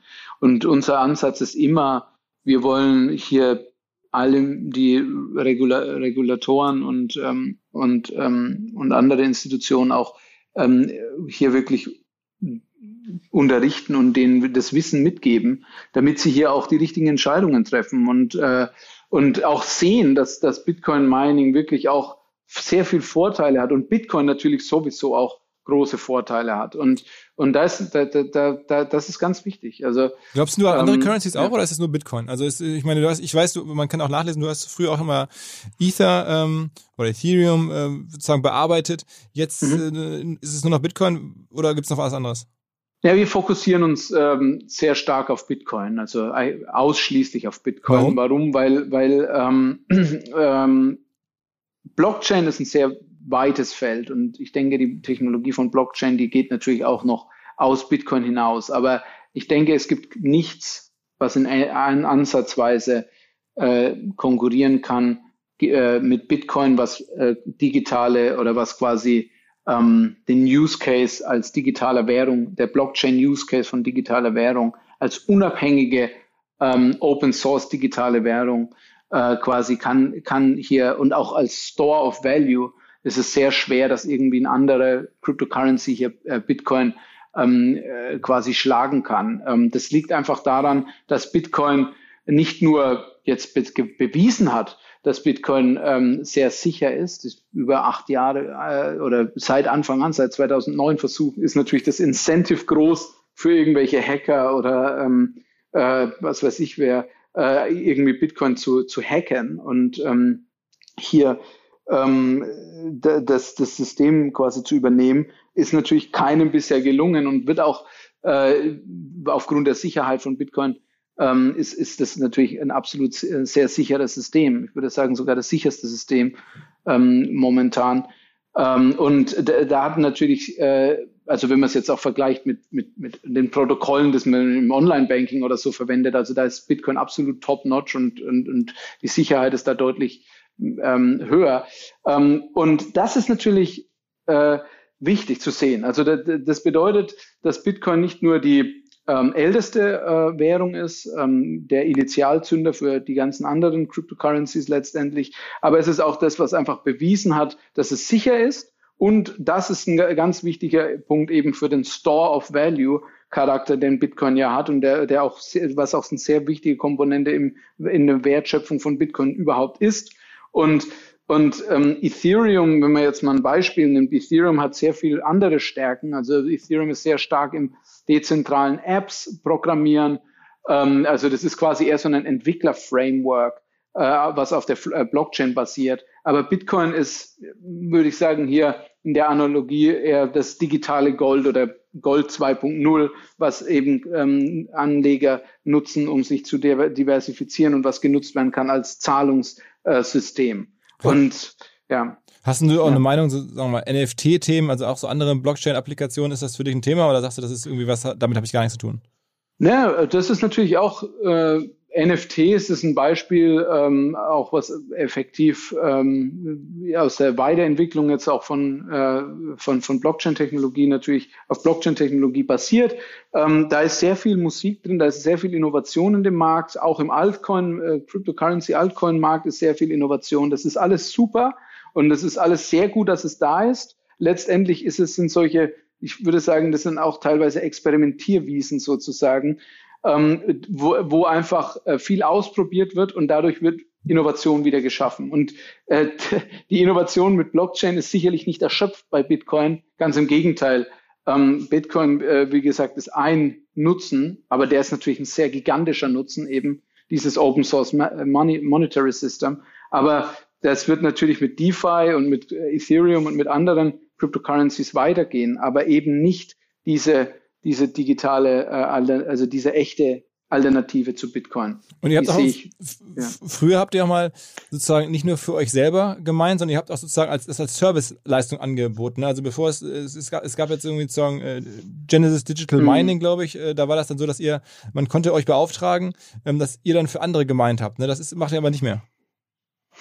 Ja, ähm, das hatten wir tatsächlich ähm, das, das hat uns sehr geholfen, würde ich sagen. Äh, und das war ein sehr wichtiger äh, Startbestandteil, weil ähm, wir natürlich auf der einen Seite ist es wichtig, dass wir wachsen ähm, und ähm, dadurch, dass natürlich auch die, wie soll ich sagen, die, die Möglichkeiten jetzt, äh, jetzt wie jetzt mit Equity Financing oder Debt Financing, die halt jetzt gegeben sind, die waren damals eben nicht so verfügbar. Und so hatten wir eben quasi ähm, gesagt, naja, es ist auch wichtig, potenziell äh, viele Nutzer möchten meinen quasi und können aber auch oder haben Schwierigkeiten, ein eigenes Rig quasi aufzubauen äh, und bei sich daheim äh, zu laufen zu lassen. Und sowieso ist es sehr, sehr äh, aufwendig und schwierig. Und so hatten wir halt gedacht, naja gut, vielleicht kann man es ja einfach so, ähm, äh, da hatten, hatten wir die, die Opportunität und die Möglichkeit gesehen, dass man eben diesen Service anbietet. Und dieser hat uns natürlich dann auch schneller wachsen lassen. Mhm. Ähm, aber natürlich momentan ähm, ist, wir sind natürlich wirklich, wir sind dadurch, dass wir sehr optimistisch und sehr stark an Bitcoin glauben, möchten wir natürlich am liebsten alles selbst äh, ähm, schürfen und für uns quasi dann die, die Rechenkapazität auch nutzen. Mhm. Und, äh, und dadurch, dass jetzt eben diese Möglichkeiten zum Fundraising existieren, hatten wir eben uns da entschlossen, dass wir uns da voll drauf fokussieren und quasi ähm, da nur quasi uns da voll aufs, aufs Selbstschürfen fokussieren und dann mit, mit ähm, Equity Capital und anderen Finanzierungsmöglichkeiten zu wachsen. Was mir bislang überhaupt gar nicht klar war, ist, jeder Hersteller von Produkten jeglicher Art kann ein Volksprodukt sein in Kooperation mit der Bild. Das ist insofern natürlich spannend, weil die Bild eine Wahnsinnsreichweite hat, fast 50 Prozent der deutschsprachigen Bevölkerung erreicht und halt dieses Label Volksprodukt vergibt an Partner. Seit 21 Jahren machen sie das. Mittlerweile gibt es 220 verschiedene Volksprodukte und es werden weitere gesucht. Es gab schon Zahnbürsten, Volksakkus, aber auf der Website habe ich gesehen, sie suchen zum Beispiel einen Partner für eine Volkszahnzusatzversicherung oder für eine Volkspizza oder für einen Volksstaubsauger. Also, wer solche Produkte herstellt und auch in größerer Kapazität produzieren könnte, denn erfahrungsgemäß spricht der Verkauf nach einer solchen Kampagne ziemlich an, wendet euch bitte an einen Vermarkter, der Bild. Die Firma heißt Media Impact. Und Media Impact sagt übrigens auch, dass 80% derjenigen, die schon mal eine Kampagne in dem Bereich gebucht haben, das wieder tun. Wer jetzt hier erstmals von dieser Möglichkeit gehört hat, bekommt auf seine erste Buchung auch ein Media-Bruttovolumen von 220.000 Euro on top. Wendet euch dazu bitte direkt an Media Impact ein Wort www.ftf.de slash Bild slash Volks-Produkt und erwähnt einfach im Gespräch mit den Ansprechpartnern und Ansprechpartnern dort, dass ihr über OMR kommt und dann gibt es diesen Zuschlag. Zurück zum Podcast.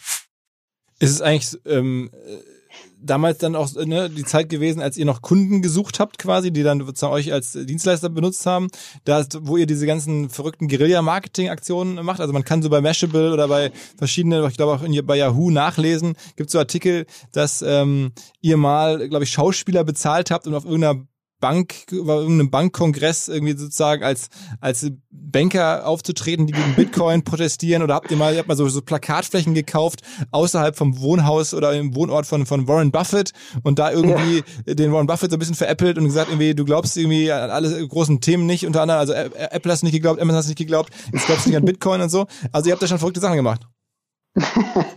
ja, das ist äh, in der Tat, wir hatten da viele, das war alles im Rahmen unserer Mainstream Bitcoin Adoption Campaign, da war es uns, äh, es ist uns heute noch ein sehr starkes Anliegen, genauso wie damals, dass wir eben die Adaption von Bitcoin natürlich ähm, voranbringen. Ähm, und äh, ich denke, wir hatten da wirklich mit diesen Kampagnen einiges dazu in den, in den, in den Anfangsjahren beigetragen. Wir haben da wirklich sehr viel verrückte Sachen gemacht, äh, wie, du, wie du schon gesagt hast. Also ähm, mit äh, verschiedenen Sachen. Ähm, Sag nochmal eine. Buffett. Ja, warum erzähl noch ja, mal, also ich, also ich glaube, wir hatten auch, ja, also die Warren Buffett Sache. Ich meine, Warren Buffett, ich respektiere ihn sehr. Also äh, und ähm, ähm, ich, alles, was wir da gemacht haben, sollte es in keinster Weise irgendwie in Frage stellen. Wir hatten nur damals halt quasi auch, ich meine, ähm, Warren Buffett hat sich sehr gegen Bitcoin ausgesprochen und ähm, und, äh, und wir hatten teilweise das Gefühl, dass, äh, und es war auch, denke ich, so, ich weiß nicht, ob er die Zeit hatte oder ob er das System wirklich da voll durchschaut hatte, als er diese Äußerungen gegeben hatte. Und ähm, ich, glaube, wir hatten damals ja einen, einen, einen, äh, quasi einen, äh, einen Plakat vor seinem Haus äh, in, äh, quasi aufgebaut und, ähm, und hatten quasi da dann ähm, äh, quasi draufgeschrieben ähm, äh, in, in, in, in, in einer Art, weil Warren Buffett hat er auch, war auch bei Amazon, war, hat er auch sehr stark daneben gelegen mhm. und, äh, und hatten gesagt, ja, du warst äh, quasi in einem Spruch, du warst, hast, hast damals bei Amazon warst du daneben gelegen, wer sagt jetzt, dass du nicht auch bei Bitcoin wieder daneben liegst? Mhm. Und ich kann mir gut vorstellen, dass er das auch gesehen hat. Also es war relativ nah, nah dran. Ja. Das hat euch ja viel Presse gebracht.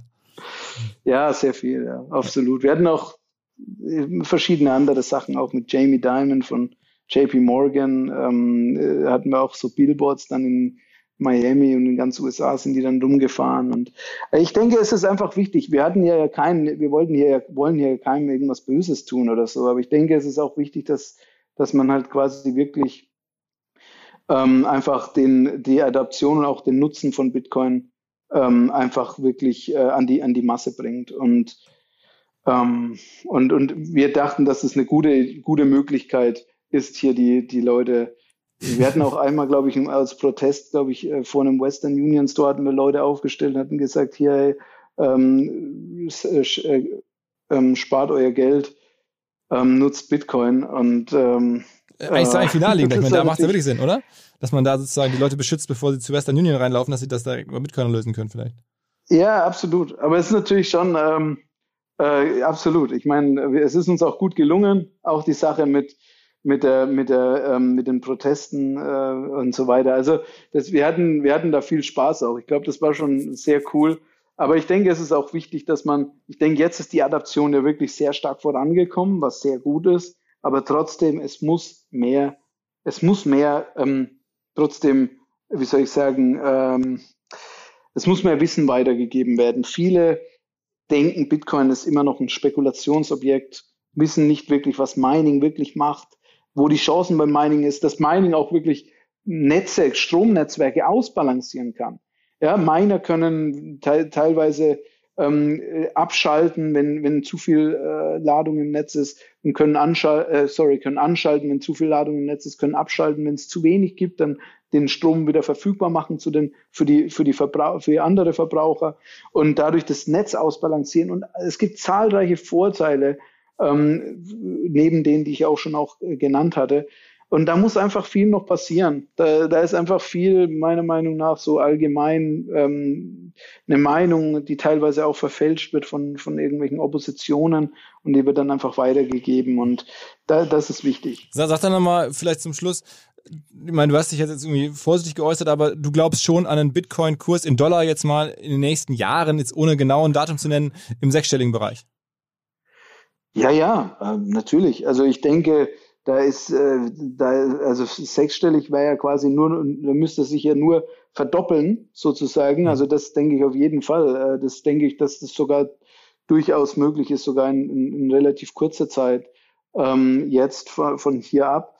Ich meine, man muss sich einfach mal nur überlegen, was, was, was hier passiert. Also ein ganzes Land hat jetzt einfach mal Bitcoin adaptiert und als Legal Tender gemacht. Ähm, in El Salvador äh, bezahlen die Leute bei McDonald's oder so oder bei Starbucks mit Bitcoin äh, und können jederzeit äh, hier, also ähm, ähm, über die, diese ganzen ATMs, die überall verteilt sind, Bitcoins kaufen und, und, und, und verkaufen.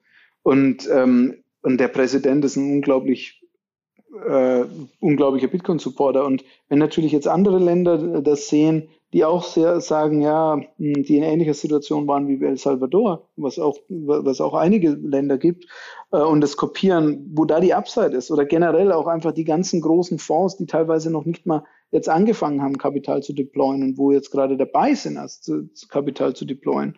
Ähm, und dann gibt's natürlich zahlreiche Entwicklungen wie Lightning-Netzwerk, das Bitcoin-Netzwerk noch schneller gemacht wird und ähm, und, und auch kleinere Transaktionen äh, möglich sind im, äh, im, im, im, im, im Sub-Cent-Bereich, äh, Sub ich sag schon Pfennig, ähm, äh, Sub-Cent-Bereich, äh, wo teilweise sehr, sehr kleine, ganz, ganz Microtransactions möglich sind.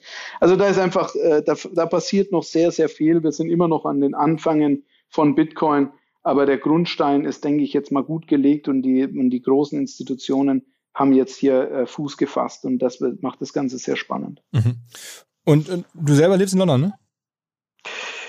Ja, also wenn ich irgendwo, äh, wenn man das irgendwie bezeichnen kann, wo, äh, ich bin sehr viel natürlich am Reisen, äh, aber ähm, und, äh, und, und entsprechend natürlich jetzt auch äh, viel in den USA, aber, ähm, aber in ja, London ist ist, bietet sich auch gut an, weil man auch so relativ flexibel ist und man kommt, kommt äh, an vielen Orten relativ schnell.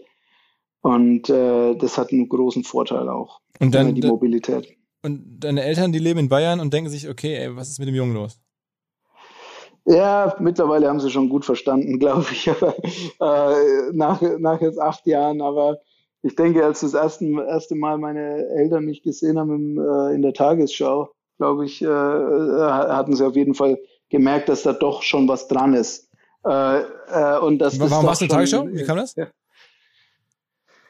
Ähm, das war damals bei, äh, ja, weil einfach ähm, das Bitcoin-Thema ist ja jetzt nicht kein neues Thema. Also das kam ja schon schon öfter, auch ähm, wurde ja schon öfter adressiert. Noch, ich würde sagen, in noch keinem, also momentan ist wirklich in der Vergangenheit, das waren alles in einem anderen Ausmaß. Momentan ist wirklich der absolut, ist es wirklich in aller Munde. Aber natürlich, Bitcoin war auch mal bei 1000, ich glaube 2013 war es ja auch schon, äh, 2013, 2014 war Bitcoin ja auch, als über 1000 gegangen ist, war Bitcoin groß, auch in der Bildzeitung und die, die, da waren schon teilweise auch Phasen dabei, wo die Aufmerksamkeit doch schon, schon mal da war. Aber ähm, wir waren damals kam ja Tagesschau, glaube ich, also das ZDF kam damals äh, nach Island und hat, hat sich das näher angeschaut, was, was wir da machen.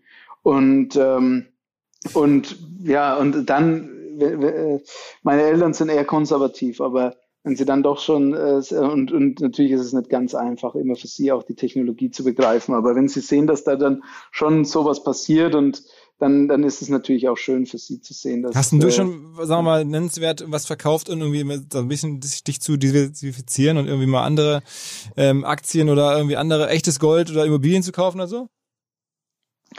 Ähm, also ich denke, definitiv macht es Sinn. Ich bin trotzdem voll fokussiert momentan hier, ähm, um an der, der Spitze im Bitcoin zu bleiben.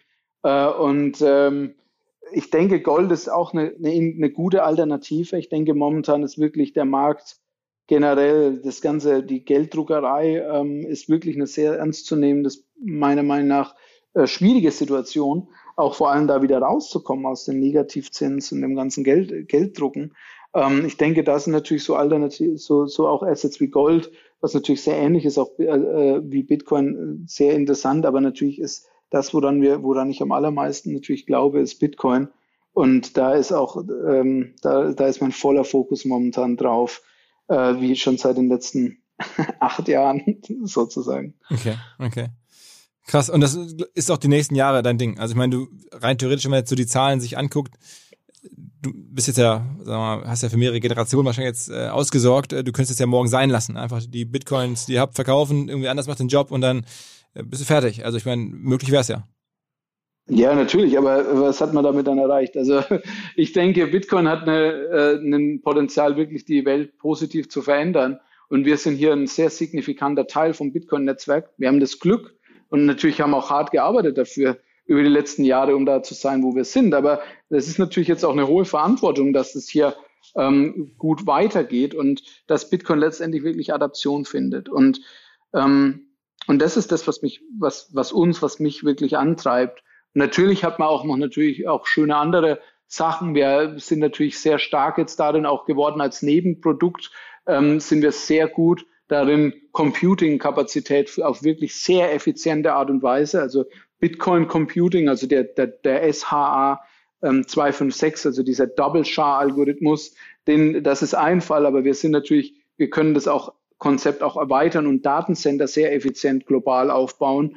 Und dieses Konzept könnte, kann man auch erweitern. Aber es ist extrem verdammt, verdammt, verdammt schwierig, in irgendetwas auf der Welt wirklich die Nummer eins zu sein.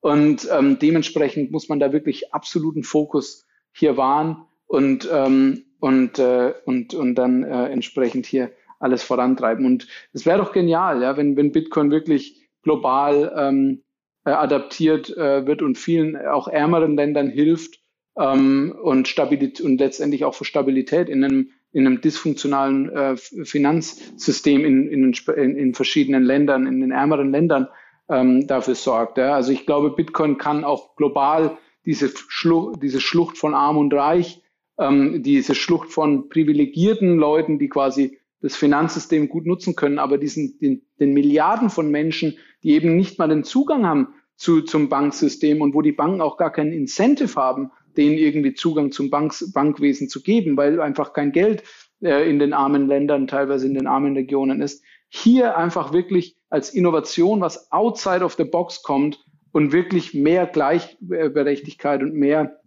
äh, äh, und, und, und äh, Gleich, Gleichheit und, ähm, äh, und, und, und einfach diese Schlucht äh, äh, zu reduzieren und für mehr Gleichheit auf der Welt zu sorgen. Das ist wirklich was, was unglaublich spannend ist. Und das ist doch schön, wenn man da beitragen kann. Äh, ja, absolut. Also Respekt, also einen großen Respekt vor dem, was du da aufgebaut hast, offensichtlich. Also das ist ja Wahnsinn. Ich meine, wenn man jetzt auch sieht, wer bei dir investiert, ne? ich hätte es ja schon gesagt, die, die Coinbase, die Gründer sind, glaube ich, mit dabei, aber es ist sozusagen auch alles, das ist Who is Who der, der Kryptowelt, die jetzt bei, in, der, in der letzten Runde, ne? Ich meine, der, der Manuel Streng, der ja schon mal, äh, schön, der Manuel Stotz, du bist ja der Marc, also Manuel Stotz, mhm. der vor ein paar Monaten mal hier im Podcast zu Gast war, der war ja auch einer deiner früheren Investoren, also ne, jetzt mhm. schon vor, glaube ich, vor, äh, also nicht ganz am Anfang, ne? du bist ja lange Bootstrap gewesen, aber dann kam der, kam der ähm, Manuel da rein und jetzt halt das Who is Who der Szene.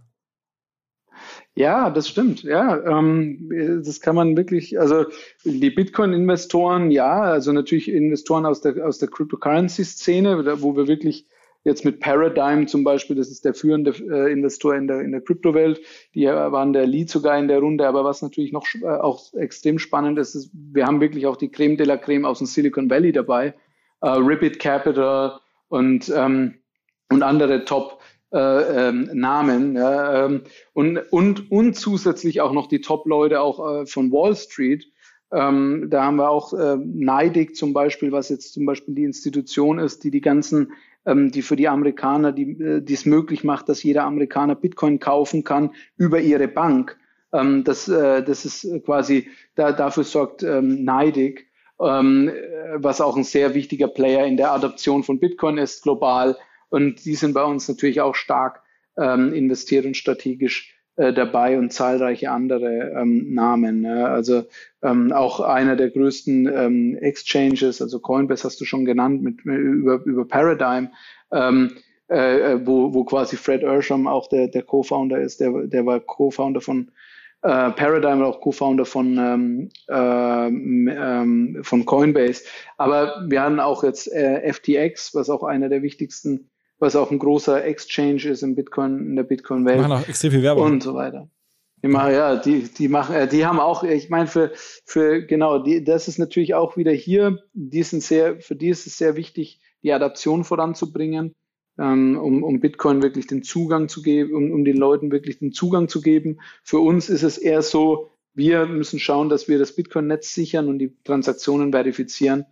Ähm, dementsprechend sind wir jetzt von der Werbung her wir waren da gut unterwegs damals, äh, sind jetzt mehr aber auch äh, fokussiert ähm, und ähm, aber versuchen die, die, Leute zu unterrichten. Aber die FTX, das sind ja die Leute, die irgendwie mittlerweile Sporthallen, Naming Rights kaufen, Trikot-Sponsor wert bei den mega Sportvereinen in den USA und so. Ja. Also da ist jetzt richtig, richtig was los. Absolut. Äh, es ist echt äh, sehr, sehr krass, das so zu hören. Ne? Also ich glaube, vielen, die zuhören, äh, ist nicht klar, dass da auf ein deutsches Team, ein Deutscher, ähm, so eine Rolle spielt. Ähm, bist du noch viel in Deutschland überhaupt? Ab und zu besuche ich meine Eltern, vielleicht so. Ähm, ich würde mir wünschen, dass es öfter noch passiert, aber ich schaff's. Mein Ziel ist alles sechs Monate. Wenn's, wenn's, wenn ich es schaffe, jedes Quartal mal, aber äh, leider bleibt es eigentlich immer nur so bei zwei, zweimal so im Sommer und dann äh, um die Weihnachtszeit herum. Aber spielen noch andere ähm, Deutsche eine große Rolle in dem Markt? Also ich meine, vom Manuel haben wir gesprochen, der macht ja auch ziemlich viele Investments. Ähm, Gibt es noch andere Namen? Du sagst, das sind Leute, so deutsche Unternehmer, die in dem ganzen, gerade jetzt Bitcoin oder Krypto, eine größere Rolle spielen? Ja, ja. Also ich denke, ähm, ne, Berlin spielt eine sehr zentrale Rolle in, äh, hat eine sehr zentrale Rolle in den Anfängen von Bitcoin gespielt. Und ähm, es kommen zahlreiche auch ähm, Startup-Ideen und gute Ideen auch aus Berlin immer noch. Mhm. Ähm, äh, ich würde sagen, Bit, äh, Berlin ist, würde ich sogar sagen, die europäische Hauptstadt für, für, für Cryptocurrency und für Bitcoin. Ähm, das ist schon sehr stark. Äh, und äh, ich denke, ich kenne einige Leute, die auch äh, dort, äh, auch aus Deutschland, äh, in Deutschland angefangen haben und auch aus Deutschland kommen. Die, Sag mal dann auch. Ähm, vor allem, also einige aus dem, äh, aus dem Trading-Bereich. Also ich kenne ein paar, die machen quasi, versuchen über High-Frequency-Trading äh, die Märkte zu stabilisieren. Also das ist auch, äh, die Infrastruktur ist da auch noch, noch lang nicht jetzt irgendwie, irgendwie bei den normalen Börsen. Also da gibt auch da ist, da ist auch viel zu tun. Und ähm, ja, also das sind äh, Beispiele. Und dann, ähm, ja, also äh, ich glaube, da, es gibt auch diesen Handelsplatz noch ähm, von ähm, äh, damals noch, äh, der, der, die, die auch noch, ähm, ja, wobei die sind mittlerweile auch, glaube ich, umgezogen. Aber ich denke, also ich denke, dass viele im, im, im Startup-Bereich ist sehr viel einfach gegeben in Berlin. Mhm, mh. Okay, aber so einzelne Firmen oder Namen, wo du sagst, okay, die muss man sich mal dringend angucken, so als Hinweis für uns, ich bin ja immer neugierig, äh, hast du hast jetzt gar nicht parat. Ja, also ähm, es wäre natürlich schön, wenn es noch mehr auch gäbe, die jetzt, äh, die auch ähm, sich schon etablieren und, und die auch noch, äh, die auch wirklich jetzt in der, in der Top-Riege unterwegs sind. Ähm, aber ich denke, das ist alles noch, das kann alles, ich meine, wir sind immer noch am Anfang der Bitcoin-Welt und ähm, jetzt vielleicht im, im Handels, also wenn man jetzt zum Beispiel die Exchanges anschaut, ähm, äh, da sind natürlich, ist natürlich in, in Amerika sehr viel äh, los und da sehr viel geboten. Aber ich denke, was einfach wichtig ist, ist auch einfach jetzt die innovative Infrastruktur, die dann auf, auf Bitcoin und Blockchain aufbaut. Hm. Und da sehe ich einfach viel Entwicklung in Berlin. Okay, okay. Marco, ey, äh, krasse Geschichte. Ähm, ja, man denkt irgendwie, wenn man das hört, irgendwie, man hat das Leben verpasst, das Wirtschaftsleben eigentlich verpasst, äh, wenn man, wenn man da, was du so alles äh, hochgezogen hast in den letzten Jahren. Ähm, aber so ist es und ich bin äh, dir dankbar, dass du es so ein bisschen hier erzählt hast, irgendwie einmal ein bisschen Einblick gegeben hast. Vielen, vielen Dank und ich glaube, Grüße nach Dubai, kann man sagen, ne? Ja, absolut. okay, ja, vielen okay. Dank. Es hat mich sehr gefreut und ich denke, ähm, ja, war, war sehr schön, äh, hier bei euch in der Show äh, gewesen zu sein. Alles klar, Marco. Vielen Dank. Ciao, ciao. Danke, ciao. Zur Abwechslung jetzt mal vollkommen schamlos und offene Selbstvermarktung und Werbung für unser OMR Festival am 7 und 8. Mai. Dort sind wir gerade in der absoluten Planungshochphase. Das heißt, wir verkaufen jetzt letzte Standflächen, wir planen, wie halt dort alles laufen wird Anfang Mai. Und weil das so ist und weil wir noch einige Flächen und Möglichkeiten, Masterclasses, Präsenzen frei haben, wollte ich nochmal dazu aufrufen, sich da bitte zu melden, wer noch nach neuen Kunden, nach neuen Leads sucht, wer eine Plattform sucht, um seine Brand transparenter und sichtbarer zu machen, wer in irgendeiner Form nach Nachwuchs, nach Talenten sucht. All das können wir ermöglichen. Ihr könnt bei uns gesehen werden, ihr könnt bei uns wirklich wachsen, aber halt nur jetzt in diesen Tagen, denn irgendwann müssen wir dort die Bücher schließen, weil die Planungszyklen Richtung Mai dann zu kurz werden und vielleicht auch, weil einfach alles verkauft ist.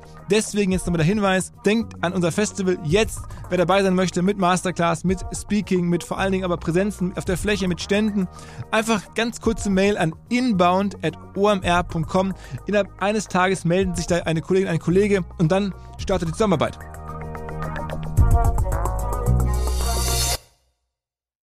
Zurück zum Podcast. Dieser Podcast wird produziert von Podstars bei OMR.